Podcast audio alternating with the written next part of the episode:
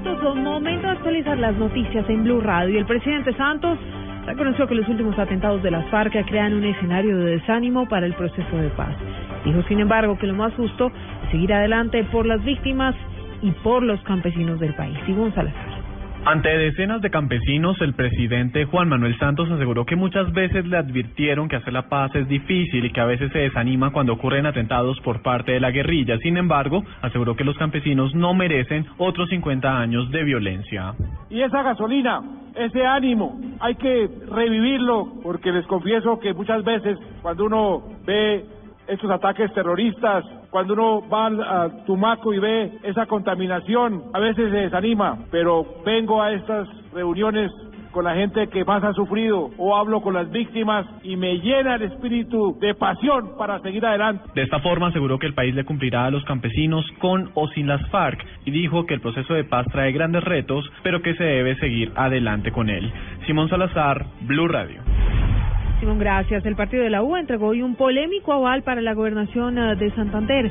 ¿A quién le preguntamos a María Juliana Silva? En un acto público en la Plaza Luis Carlos Galán Sarmiento de Bucaramanga, el copresidente del partido de la U, Roy Barreras, entregó el aval que le permite aspirar a la gobernación de Santander al ex congresista Holger Díaz. Por medio de sus redes sociales, el ahora candidato del partido de la U ha compartido fotografías junto a Barreras en la entrega del aval y del posterior acto público. Recordemos que Díaz ha sido señalado de haber exigido dineros al exgerente de Salud COP, Carlos Palacino, con el fin de intervenir en el proceso legislativo de la reforma a la salud, lo que hace polémica la entrega de dicho aval, tanto que las directivas del partido de la U han sido insistentes en que no entregarán avales a personas que estén cuestionadas. María Juliana Silva, Blue Radio. Y la Defensoría del Pueblo interpuso una demanda para que menores eh, de edad desmovilizados eh, de bandas criminales sean beneficiados con la ley de víctimas. María Camila Orozco. Así lo explicó el defensor del pueblo Jorge Armando Talora, quien señaló que en la acción jurídica contra la ley 1448 del 2011 se advierte la inconstitucionalidad de su artículo 190 porque solo reconoce como víctimas a los niños, niñas y adolescentes reclutados por grupos guerrilleros o grupos paramilitares. Hoy lamentablemente los jóvenes que reclutaron irregularmente, que se quieren desmovilizar de las bandas criminales, no pueden gozar de, las, de los beneficios de la ley 1448.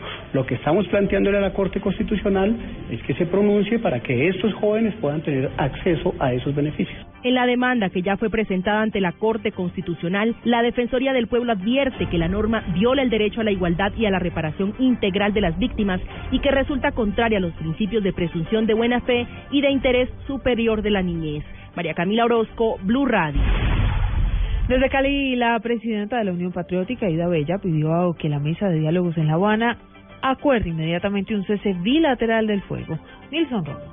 Dice Aida Abella que el acuerdo es solo el inicio de lo que vendrá en materia de paz con justicia social. Por eso asegura que si es necesario decretar para ello un cese bilateral al fuego, se debía hacer. Porque yo creo que el gobierno incumpliría la palabra y la palabra es que no se pararán de la mesa, pase lo que pase. La paz con democracia y con justicia social nos parece que es elemental. Por eso apoyamos a Santos en la segunda vuelta. Creo que el doctor Santos le debe en buena parte su reelección a, a un buen sector de la izquierda, entre los cuales estuvo la Unión Patriótica, y le estamos exigiendo que cumpla su palabra. Dijo la dirigente política que fracasar el proceso se le estaría fallando a quienes votaron por la paz, eligiendo al presidente Santos. Desde Cali, Nilson Romo Portilla, Blue Radio. Seguimos con la información porque unas 20.000 personas, estamos hablando de habitantes de la parte alta de San Javier, en la Comuna 13 de Medellín, se verán afectadas durante 10 días porque será o estará más bien cerrado Metrocable en ese sector de la ciudad. Andrés Noreña tiene los detalles. Hasta el próximo jueves 26 de julio, la línea J del metro que presta el servicio del cable aéreo a la Comuna 13 de Medellín estará fuera de servicio por mantenimiento. Uriel Jaramillo, funcionario del metro, explica los arreglos que se efectúan en el metro cable. Digamos que por las horas de operación y por la densidad que nosotros tenemos los sistemas, esta actividad eh, tendría que realizarse, o la estadística nos da de que se tiene que realizar entre los 7 a los 8 años. La medida ha sido traumática para algunos usuarios del sistema. Eh, nos afecta demasiado a la hora que tenemos que entrar algunos que puede ser muy temprano, entre tipo 4 de la mañana, y el metrocable está cerrado y a esta hora el transporte no hay. Después de 49 mil horas continuas de servicio a la comunidad, el cable portador tractor cumplió su vida útil, motivo por el que es repuesto por uno nuevo traído desde Francia. En Medellín, Andrés Noreña, Blue Radio. En noticias internacionales, la presidenta de Brasil, Dilma Rousseff, recalcó en una entrevista divulgada hoy por el diario Folha de Sao Paulo que no existen motivos para que la destituyan, tampoco que se ha planteado quitarse la vida. Juan Esteban Silva. Ante los señalamientos sobre la posibilidad de renunciar a su gobierno y las críticas sobre un posible suicidio, Dilma Rousseff, presidenta de Brasil, desmintió los rumores que señalaban que había intentado justamente cometer este tipo de actos. Señaló, abro comillas, yo no me maté en el momento en el que estaban tratando de hacerlo, en la cárcel, por la dictadura. ¿Por qué habría de hacerlo ahora? Cierro comillas. Aprovechó las declaraciones para responderle a Ricardo Noblat, uno de los comentaristas políticos más conocidos de su país, quien había pronosticado que la presidenta no terminaría su mandato.